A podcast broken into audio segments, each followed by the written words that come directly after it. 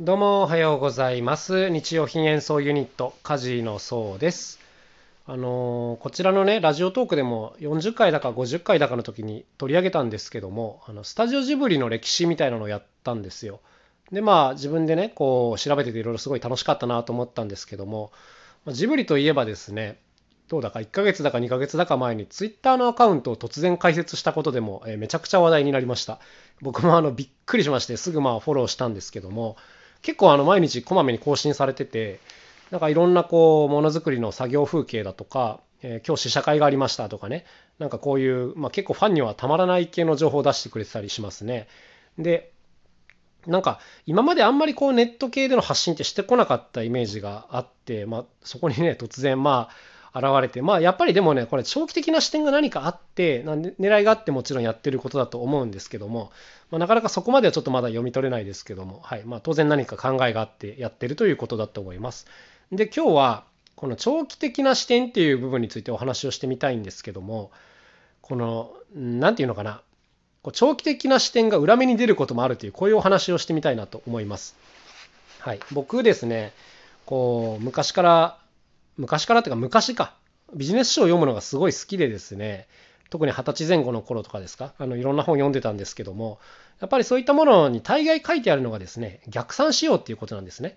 こう目標を一つ定めてでそこからこういつまでにこれが必要だからっていうステップを階段を作ってで毎日ちゃんとやる内容をこう定めてそれをどんどんクリアしていこうっていうこういう考え方ですね。逆算思考と言ったりします。これはねめちゃくちゃ大事なことだと思うんですよ。あの逆算と反対にあるのは積み上げ思考っていうんですけどあのこれはね本当ね重要な考え方だなと思います。あの実際これができない人がほとんどだと思うので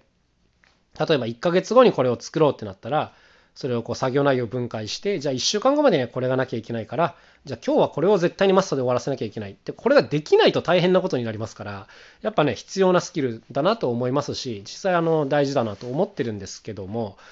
あの僕が最近思うのはいやでも最近はもう積み上げの方が大事かなと思ってるっていうこういうことなんですね。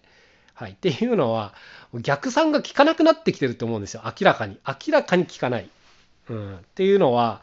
例えばこれがね20年前だったら僕がまだ子供の頃だったらですね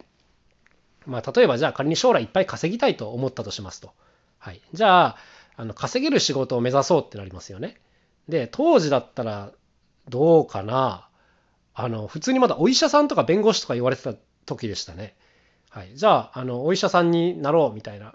うんまあ、弁護士の方がいいか。弁護士になろうみたいなことを志して、まあ、なろうって言っても大変ですけどね。ものすごい勉強が必要ですけど。でじゃあいざ頑張ってこう受かりましたみたいな。で今じゃあ僕32歳ですけどもあの今じゃあ弁護士会でお金持ちになれるかっていうとめちゃくちゃ厳しいのではと思います。はっきり言って。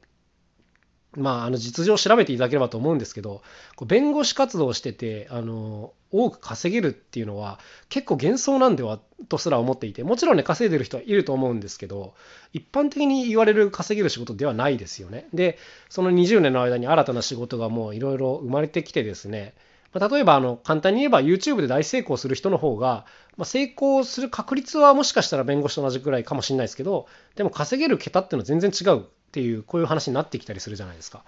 はい、だから昔この目標を立てて逆算して計画を立てた人っていうのは多分途中でこう階段をこう踏み外踏み外したとまでは言わないですけども登っていたはしごを外されたぐらいの感じにはなってるんじゃないかなと思います。えっと逆算がもはや通用しないっていうところなんですね。でまあ、とはいえまるで逆算をしなきゃいいっていうことしなくていいっていうことではないんですけど当てにはしない方がいいっていうこういうぐらいだと思ってます。でじゃあもう逆に今ねできる確実なことっていうのはやっぱりこう何て言うんですかね自分の好きで力を発揮できる分を見つけてもう毎日そこで全力を尽くして何かをするっていうこれだけかなと思ってるんですね。はい、もう完全にあの積み上げ思考のそれだそれですけどもやっぱ僕はですね今の時代はこっちの方がいいんじゃないかなと思ってますね。先が読めなさすぎる。でやってきたことがあの完全にパーになる確率がだいぶ上がってるっていうふうに感じるので、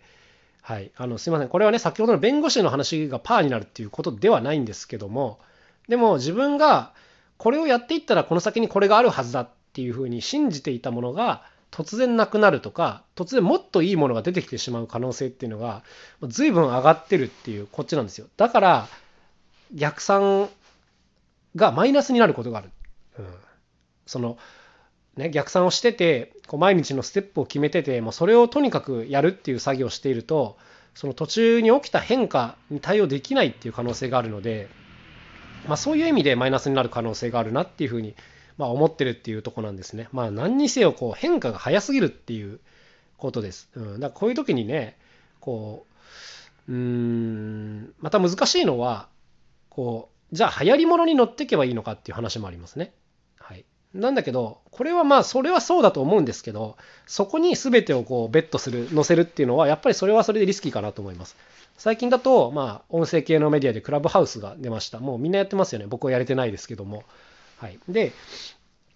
じゃあこれからは音声だみたいになってるかもわかんないですけど、はい。あの、まあ、これからは音声だなんていうのはずっと分かっていたことで、で、じゃあ今じゃあクラブハウスをやってね、じゃあフォロワーが多くなったから、じゃあ何かいいことがあるのかって、うん、どうなんだろうなっていう感じがします。まあ、個人的にはそれよりも、えっ、ー、と、何かしらね、こう、音声メディアでコンテンツを作ってきて発信が積み重なってる人の方が、やっぱりまだ強いかなというふうには思ってたりします。はい。だから、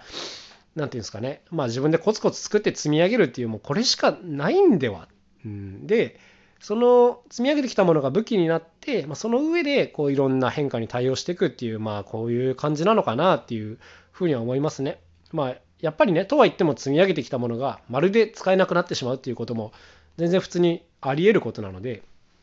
まあそういった際にね、あの全部無駄だったみたいに落ち込んじゃうと、もう次のことが全くやれなくなっちゃうんで、はい、積み上げてきたからこういうものが見つけられたとかね。身についたとかこういうのを武器にしてまた次の分野で勝負するっていうこういう感じになっていくのかなと思います。いやーもう大変すぎる。大変すぎます。はい。で 僕もねこう自分の仕事というかもうライフワークとしてですねあの楽器をもうたくさん作るっていうのを決めてるんです。で、なんとなくぼんやりこう生きてるうちに1000個作れればいいなと思ってるんですけど、こんなんね逆算してたら大変なことになるんですよ。あとじゃあ50年頑張るとして、1年に20個ずつ開発していけば一応1000個になりますけども、えー、とだからですね今年じゃああと18個頑張ろうとかそういう感じではもちろんない。当たり前ですけどそういうことではない、うん、じゃなくてもう日々こうどんどん頑張って考えて思いついたものを即座に形にしていくという、まあ、これがこう積み上がっていって、まあ、1000個ぐらいになるといいなというこういう感じです。はい。だから僕はね目標毎年20個作るとかそういうことではなくてあの面白いものをとにかくもう毎日頑張って作るっていうこっちではい、行きたいなというところですね。あ大変だわ。このラジオも別に何かこう、何て言うんですか、到達したいところがあってやっているわけではないんです。あの訓練の一環であって、まあ、日々のこう思考の整理であって、まあ、あとは何かこう一つでもね、他の方の役に立つようなものが出せればいいなとは思ってますけども、やっぱこのコツコツ積み上げるのがね、大事だなっていうのは思いますね。まあ、この先に何があるかっていうのは正直全然わからないんですけども、まあ、なんか楽しいこと起きたらいいなぐらいの気持ちでいます。はい。あの、なんかね、このぐらいなんかラフにやってる方が、うん、なんか物事がすぐやれるなと思うんですよね。うん、なんていうんですかね。こう逆算して、ステップがちゃんと組んでやると、やっぱまずそれをしなきゃいけないし、それ以外のことがやりづらくなるなっていうのはちょっとあるんですけども、はい。まあまあ、毎日楽しいことをコツコツやってるっていう風だと、なんか他にこう目の前にね、あ、これ面白そうみたいなことがあった時に割とすぐ手を伸ばしやすいというか、まあ、そんな風に感じたりしていますね。はい。ということで、まあ今日はね、ちょっとお説教めいた、あの、話になっちゃって申し訳ないんですけども、なんかもうでもやっぱ時代的にこう長い逆算が通用しないっていう、これはでもやっぱ自分の子供にも言いたい。すごく言いたい。うん。ので、やっぱりこう好きなこと、興味を持てることを見つけて、そこを追求しながら、あとはいろんな変化に対応していくっていう、まあ、こういう生き方を頑張ってやってね、とりあえず今の時代はねっていう、こういうことが、はい、お伝えしたかったです。はい、すいません。そんな感じです。今日はね。はい、えーと、今日はまたなんか実は1個楽器のアイデアを思いついちゃってですね、あの、最近やってるオルガンに関するアイデアなんですけども、一つのレバーを押しただけで和音が出るようななんかシステムというかそういう機構をちょっと思いついてしまったのでこれから実験していこうかなというところでございます。はい。マニアックすぎてすいません、いつもね。はい。というわけで今日はこの辺でおしまいにします。また明日お会いしましょう。さようなら。カジーノそうでした。